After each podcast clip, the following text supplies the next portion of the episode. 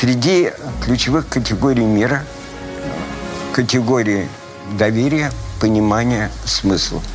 Совсем недавно было проведено исследование, которое поразило многих. В этом исследовании оказалось, когда диагностировали реальность, что э, среди страхов человечества на пьедестале страхов стал страх потери смысла. Это невероятно важный страх и невероятно важное ощущение, о котором говорил гениальный мастер понимания мира Виктор Франкл, создатель книги «Человек в поисках смысла». Дорогие мои коллеги, прежде всего я обращаюсь к Авдоте и Алексею. В вашей жизни – когда, в каких ситуациях вы сталкиваетесь с тем, что задумывались, рефлексировали представление о доверии и что в вашей жизни, в жизни каждого из вас значит доверие. Как часто вы об этом задумывались? Как часто думали? И какую оно роль играет и в мире, и в жизни для вас? Алексей Кудрин – я свою жизнь помню как человек, который ориентировался на экономику, строил свою профессию в области экономики. Даже когда я был министром, там, конечно, было много ситуаций, когда надо было что-то создавать новое и проходить большой период недоверия. Будь то формирование налоговой системы страны, это мог бы рассказать целую историю, или даже когда мы создавали стабилизационный фонд – или мы регули... Э, упрощали какие-то другие институты. Но я должен сказать, что э, мне всегда не хватало, как экономисту, э, той среды, понимания среди граждан ключевых задач, ключевых институтов и, в общем, своей роли в нашей стране. Поэтому, когда я уходил из, из государственной службы, я предложил создавать какие-то новые клубы, объединения, в том числе Комитет гражданских инициатив, Общероссийский гражданский форум, Национальную премию гражданская инициатива. И вот тут был тот момент, который мы спросили. Меня спросили, а зачем, то есть, э, зачем это вам? То есть ради чего это? Э, почему вот с такой чисто экономической работы, где у меня было все успешно, мне предлагались высокие посты с очень хорошей зарплатой, я занялся абсолютно, казалось бы, непрофильной своей деятельностью. Там, где не так, э, не так гарантированный результат и где можно получить очень много э, упреков. Вы назвали несколько линий, когда начинали делать то, что от вас не ожидали, не ждали. И в том числе вы сказали – ну, язык для меня немножко сложный. Я учусь каждый раз в нашем общении.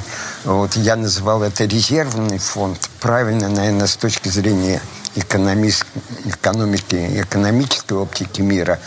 Стабилизационный фонд. Вот не можете ли вы вспомнить, какие критические действия предпринимались, когда вы это делали, какую это вызвало волну доверия, или, как вы точно сказали, при этом очень нежно, иногда меняющим, меня, мешающимся, по, Френ, по Фрейду оговорился, госструктурами, или же э, вот когда наиболее вы чувствовали волны недоверия, делая что-то непредвиденное, странное, то, что от вас не ожидают?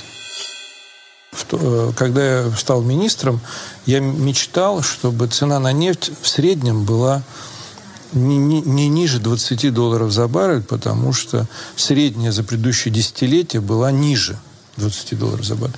Я считал, если она будет выше 20, то мы все задачи финансирования в стране, там, финансирование образования, здравоохранения, дорог решим. То есть главное, чтобы она не сильно проседала в силу нашей зависимости э, пока еще от э, нефти. Вот. Но когда она стала 35, 40, 45, вот тут я понял, что проблема прямо противоположная. И э, это никто действительно не ожидал, что такой масштаб ну, цены, э, он создает совершенно новый, удваивает, утраивает поток валюты в нашу страну. Авдотья Смирнова. Мне не очень комфортно говорить о себе в, в данном контексте. И о доверии как о категории, которая э, для меня является как бы сопротивляющейся средой, да, потому что я существую в той среде, в которой очень высок уровень доверия. А, потому что, с одной стороны, это среда благотворительная, где простроены как раз те самые горизонтальные связи.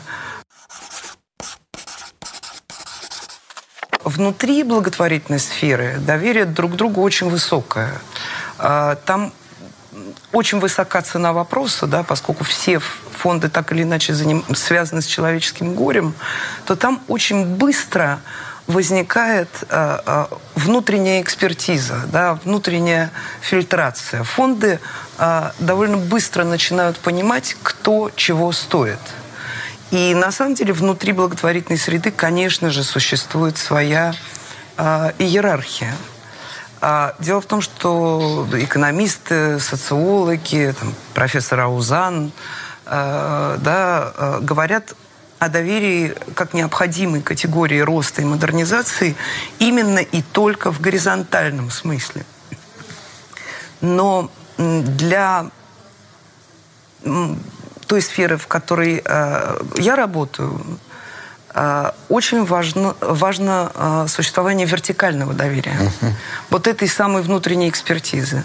И это важно не только в благотворительной среде, это точно так же важно в культуре. Культура вообще понятие иерархическое. И э, самый большой кризис, который вот я сейчас чувствую, и не только я, но и э, мои там, товарищи, коллеги, это э, кризис доверия к иерархии, кризис доверия к э, экспертизе. Я повторяю этот вопрос, чтобы более четко его понять. Вы э, обращаетесь с вопросом к значимым другим, тем значимой другой уникальной категории культуры и задаете вопрос, который, повторяю, я никогда не слышал.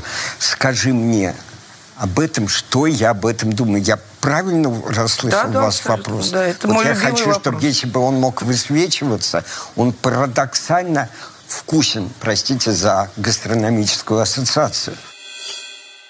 Рубен Варданян. Тема многогранная, очень обширная, и мы говорим про, про человеческое доверие, профессиональное доверие. Вообще тема доверия, она еще имеет экономическую составляющую. Я хочу как экономист сказать, что просто мы должны понимать, когда мы говорим про доверие и про смысл, что в России, например, я думал, что только миллион человек, оказалось 2 миллиона мужчин в возрасте от там, 25 до 55 лет занимаются охранным бизнесом, то есть охраняют что-то, вместо того, заниматься производством или делать благие, добрые дела. Это показывает, что уровень недоверия такой высокий у нас к системе защиты от государственных, что 2 миллиона мужчин дополнительно к тому, что обеспечивает система безопасности страны, занимаются непроизводственной деятельностью. Да?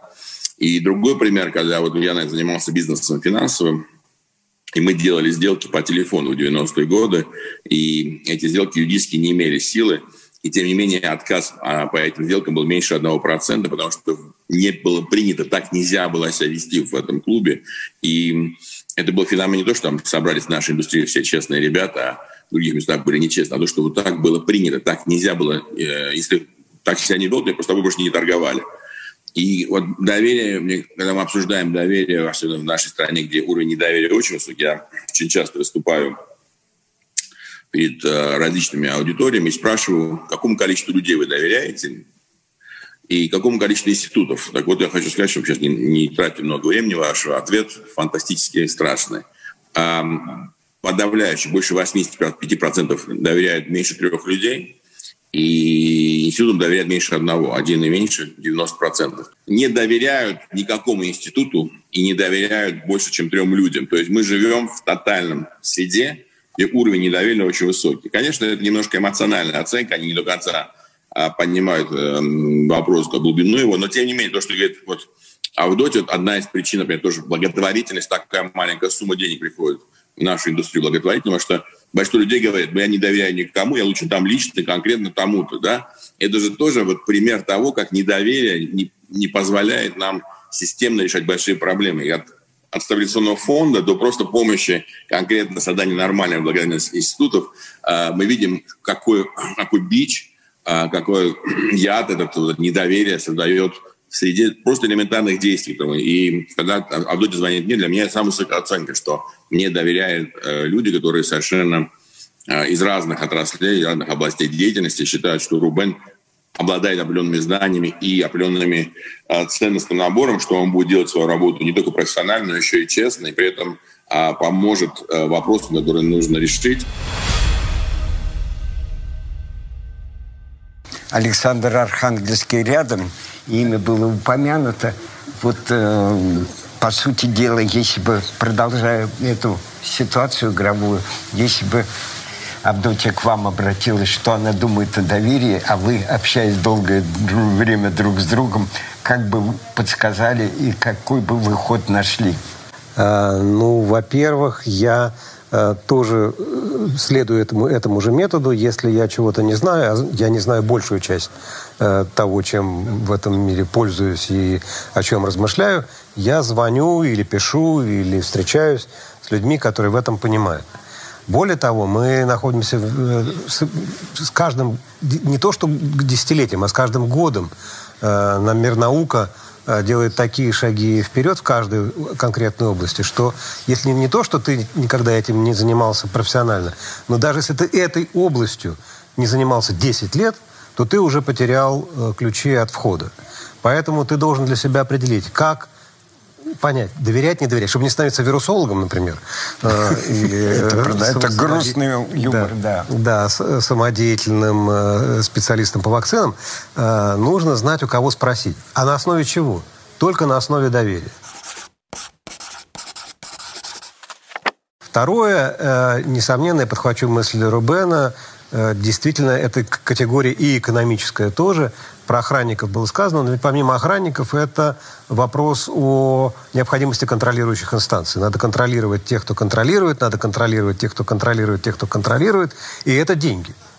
Э, чем выше уровень доверия в экономике, и чем выше законопослушности, чем э, выше, правовой, чем выше статус правового обычая, тем ниже издержки. Транзакционные издержки выше там, где меньше, э, тем выше, чем меньше доверия.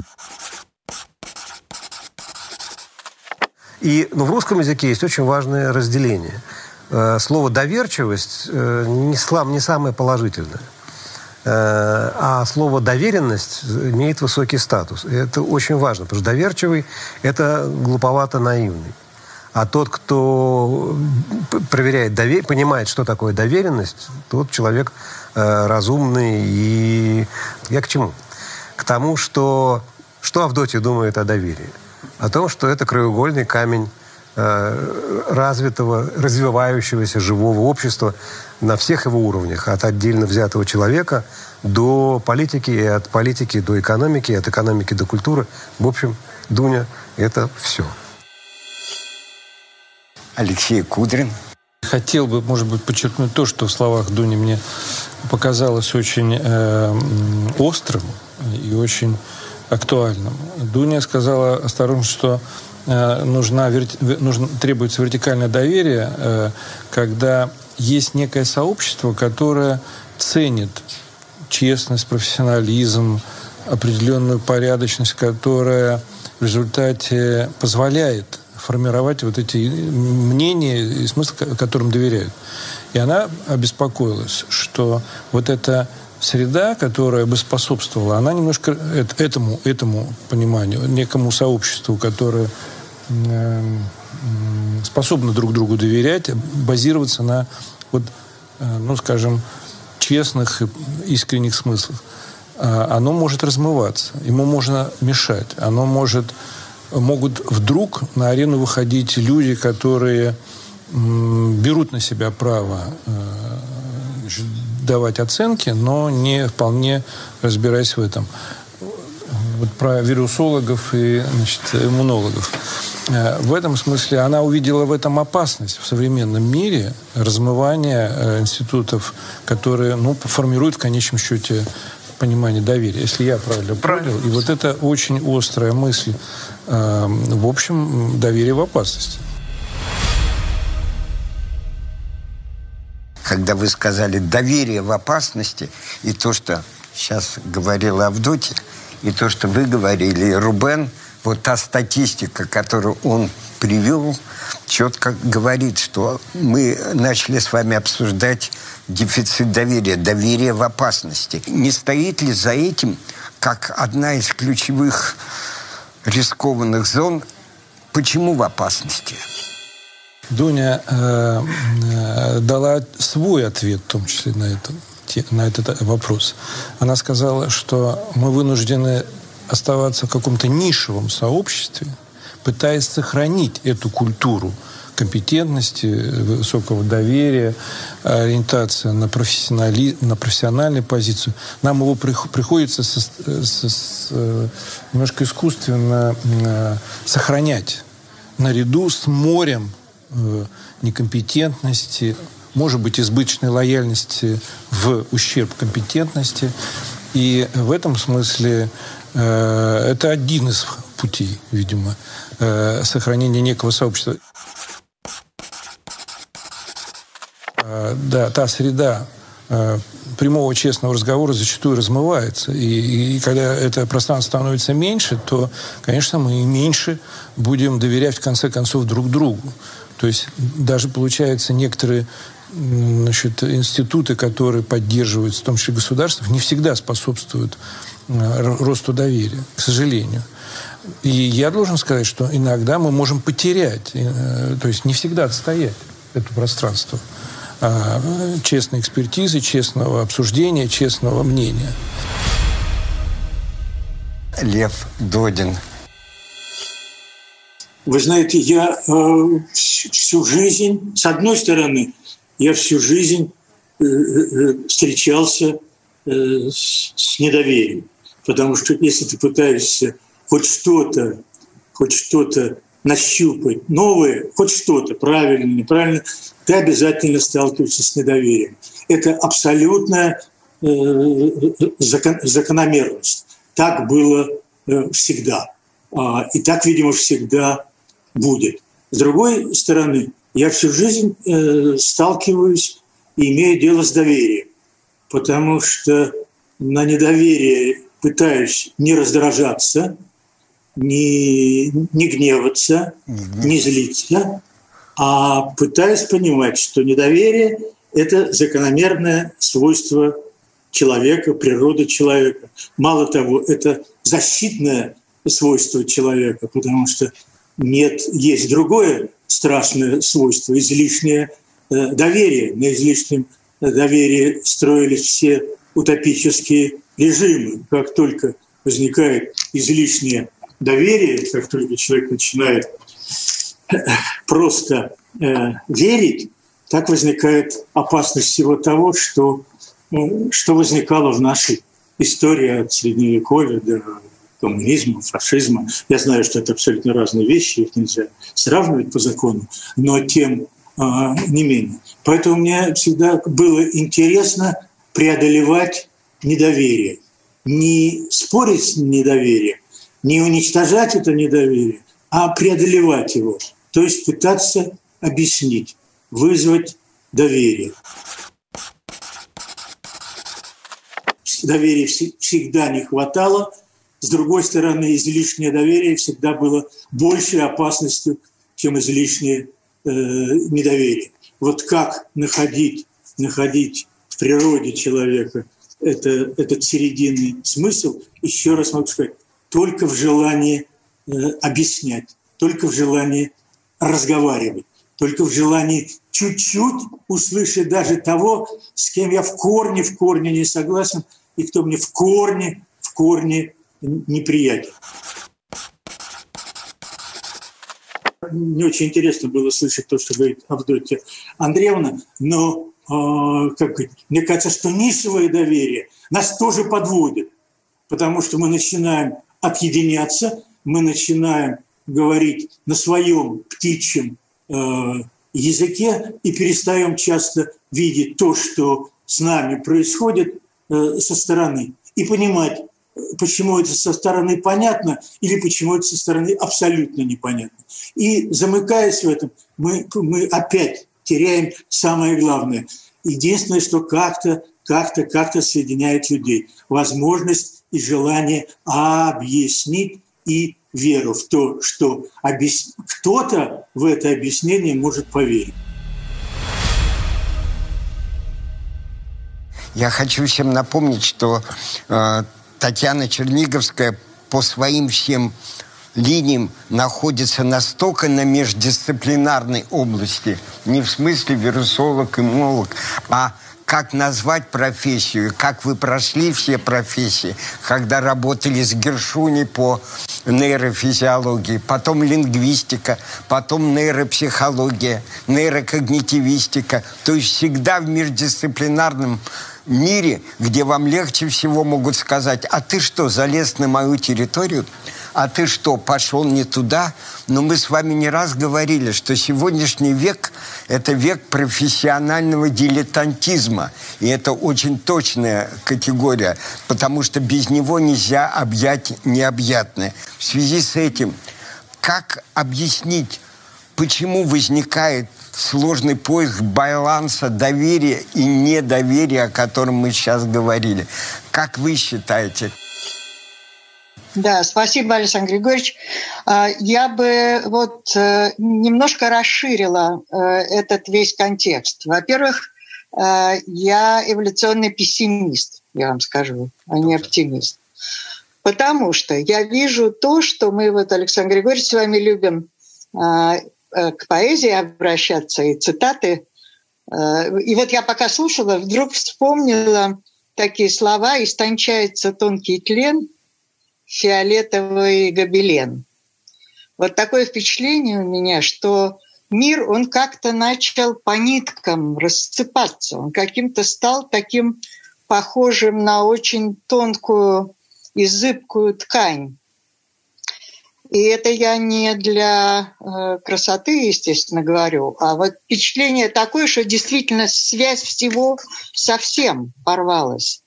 Во-первых, нет никаких фильтров. Действительно, каждый тебе и вирусолог, и космолог, и э, он специалист э, в области любого искусства, и он тебе любые советы даст. Нет никаких фильтров. Как это может быть? Хотя вообще в науке э, существует правило. Если, поскольку я с сумасшедшими имею дело каждый божий день, они мне пишут штук сто в день, Э, то есть такое правило. Это не те люди, которые придумали новые а, э, научные идеи, и я должна почему-то это принять. Они мне должны доказать, почему нужно всю науку зачеркнуть, а вместо этого делать так, как предлагают они. Это главный принцип. Доказывать должен тот, который выходит с новой идеей. Не я должна ему доказывать, что старая хороша, а он. Это первое. Второе. Наш технологичный мир делает подделки, э, которые чуть ли не лучше оригиналов. Это опасность, которая у нас еще впереди. Это, в частности, связано с нарастающей мощью всего, что связано с искусственным интеллектом. И об этом я сама много раз в разных дискуссиях участие принимала, и в Сколково, в частности, и в разных других местах. Сознание предполагает понимание, а понимание не подразумевает вычисляемость, вычислимость и вообще э, алгоритмы. Э, есть вещи, которые э, имитировать нельзя. Понимание – это разделение общей картины мира. Как вы собираетесь общую картину мира разделять с компьютером? Я не на Марсе живу и сама в компьютере в этом чертовом всю жизнь провожу. Но мы все-таки должны понимать. И вопрос, который мне уже надоело задавать, но я его, тем не менее, вынужден задавать все время. Мы на этой планете жить планируем? Или мы свою дорогу закончили? И теперь здесь будут жить очень хорошие механизмы или программы, как хотите их называйте. И они все друг друга будут обучать и они будут работать лучше, чем мы, потому что у них не будет ошибок. А, а мы, у нас еще есть э, какая-то роль здесь? Или мы э, все, финал? Да, мы будем жить в этих нишевых сообществах. Я доверяю тому, а, про которого мне известно, что ему можно доверять. Даже не тому, про которого известно, что он очень хороший специалист. Это бесспорное условие. Но мне еще нужно про него, а, так жаргонно выражаясь, сплетни собрать. Я знаю, что это умный человек. Я знаю, что он проверен многими людьми. Что те слова, которые он говорит, они вообще имеют смысл. Я много какую информацию должна собрать, прежде чем сделать выбор в пользу того, с каким человеком я хочу, чтобы, чтобы ты ни было обсудить. Мы оказались в ситуации, когда именно человеческое начинает становиться сверхважным. Именно человеческое. Потому что остальное, оно и так везде есть. То есть человеческое начинает выходить на сцену. Очень важно. Э, интересно, что мы многие месяцы все работаем дистанционно, и нам это надоело, это все понятно. Но вдруг оказалось, что так называемое периферическое зрение, э, это я как метафору говорю, потому что это не только зрение, это обоняние, слух, движение, то есть вещи, на которые мы вроде бы не обращаем внимания, и которые из телевизора, ну в смысле из дисплея, с экрана, к нам не лезут. Э, просто у нас нет, э, у нас нет богатой когнитивной инсенсорной среды. Вот то, что называется фидбэк. Мне экран не дает этого. Мне нужно смотреть, как люди ходят, как они смотрят друг на друга, как они двигаются, Э, э, на каком расстоянии один оказывается от другого. То есть вещи, на которые мы никогда не обращали внимания.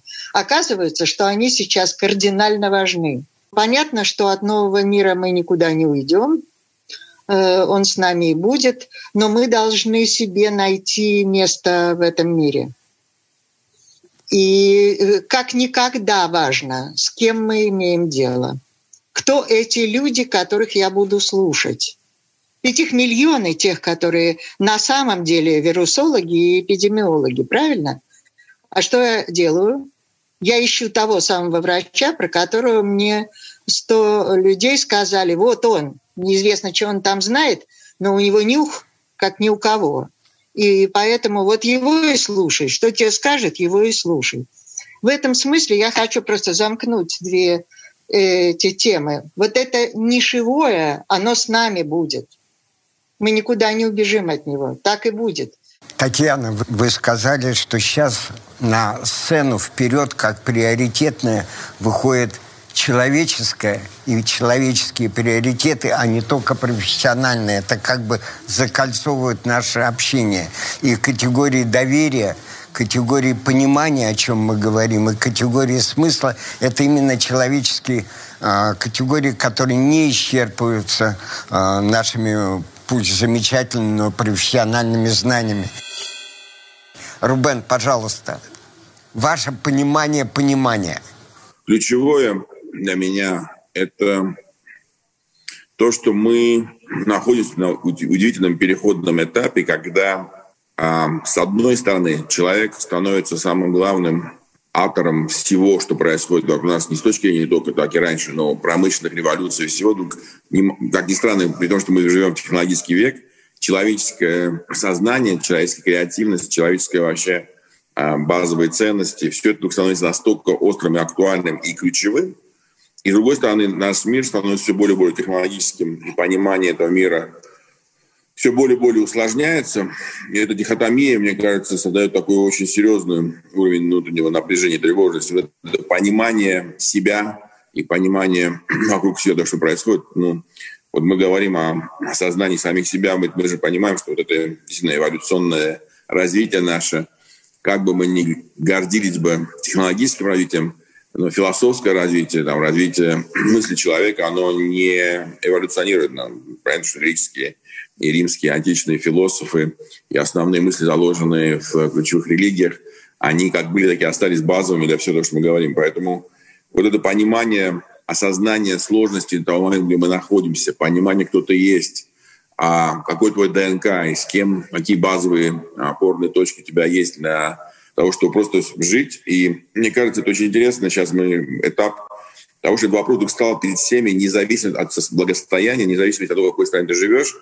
Ведь последние 30 лет, когда а, капитализм победил социализм, исчезли всякие измы, да, и вроде показалось, что наконец вот общество, рыночная экономика, а, общество стало наконец э, неотягощенной идеологией, и можно просто жить, зарабатывать и а, задавать какие-то блага, радоваться этим благам и, в общем, пользоваться и дать закачество. Выяснилось, что без смысла и смысловая нагрузка стала ключевой проблемой всех обществ, в том числе американского, европейского, и капитализм со смыслом – это новое понятие, которое сейчас активно э, дискутируется, потому что выяснилось, что без осознания и понимания смыслов невозможно быть просто счастливым материально-технически. То, о чем говорили очень многие люди умные тысячелетиями, мы снова пришли к этому уже на уровне экспериментов и просто пробы и ошибок. И вот это осознание, что мир, который стал намного лучше, мы живем в лучшее время истории человечества, меньше всего голодных пропорциях, меньше всего необразованных. То есть с точки зрения меньше всего войн по сравнению, опять, пропорциях, да, по к количеству людей живущих. То есть мы живем, с одной стороны, в эпоху с фантастическими э, и должны радоваться, потому что такого не было никогда. Даже наша сегодняшняя пандемия не идет в сравнение с чумой или там, с другими пандемиями, которые были в средние века. Но при этом одновременно мы находимся в этом потере самоидентификации опорных точек, какие то как семья, там, религия, национальность, э, даже гендерная принадлежность или принадлежность э, э, там, сексуальная или корпорациям, это тут потеря и осознание самого себя, осознание, где что вокруг меня происходит, то есть точки опорные. Лев Додин. Мы так любим говорить о том, чем наше время отличается от других э, времен. И часто очень забываем, чем наше время абсолютно такое же, как оно было до этого. Только что Татьяна Владимировна сказала, вот порвалась э, связующая э, нить. То есть буквально процитировала Гамлета. Порвалась нить, связующая нить. Надо было, значит, такое ощущение, что не надо было жить эти 400 лет, чтобы это понимать. Человек всегда недоволен происходящим человек всегда не видит смысла происходящего. Такова природа человека. Человек не может понять смысла жизни. И вся его жизнь – это или отрицание смысла и уход от желания понять этот смысл, или попытка все-таки непрерывно его понимать. И понимание, что каждый раз смысл, который мы нашли, обязательно будет неточен. Потому что с одной э, стороны нет ничего страшнее бессмыслицы, с другой стороны нет ничего страшнее уверенности в том смысле, который э, мы нашли. А мне интересно понять того, кого я не понимаю, и понять тому, кому я вроде бы не доверяю. Потому что а почему не, не, не доверяю? Очень много есть внешних причин. И человек всегда, всегда, всегда, всегда пропадает, губит себя тем, что он не доверяет тому, кому он доверяет, и не пытается доверить. Или смертно доверяет тому, кому он доверяет. И обе опасности абсолютно э, равнозначны. Поэтому так интересно – Э, прошу прощения, заниматься э, театром, э, потому что он все время говорит о том, что смысл искать непрерывно приходится, и смысл никогда не можешь найти. Я хочу сказать вам огромное, даже не просто спасибо, а за смысловые потоки сознания. У меня есть заготовка, у каждого есть рояль в кустах – она называется так. Сочтемся смыслами, а не славой. Сочтемся смыслами, ведь мы свои же люди. У нас разные картины понимания, и это прекрасно. Дорогие мои друзья, я не знаю, пусть другие оценивают то, что мы говорили, но столько выплюснуто сегодня смыслов, что о них надо думать, думать Или это более громоздкое слово рефлексировать? Гайдаровский форум. Россия и мир после пандемии.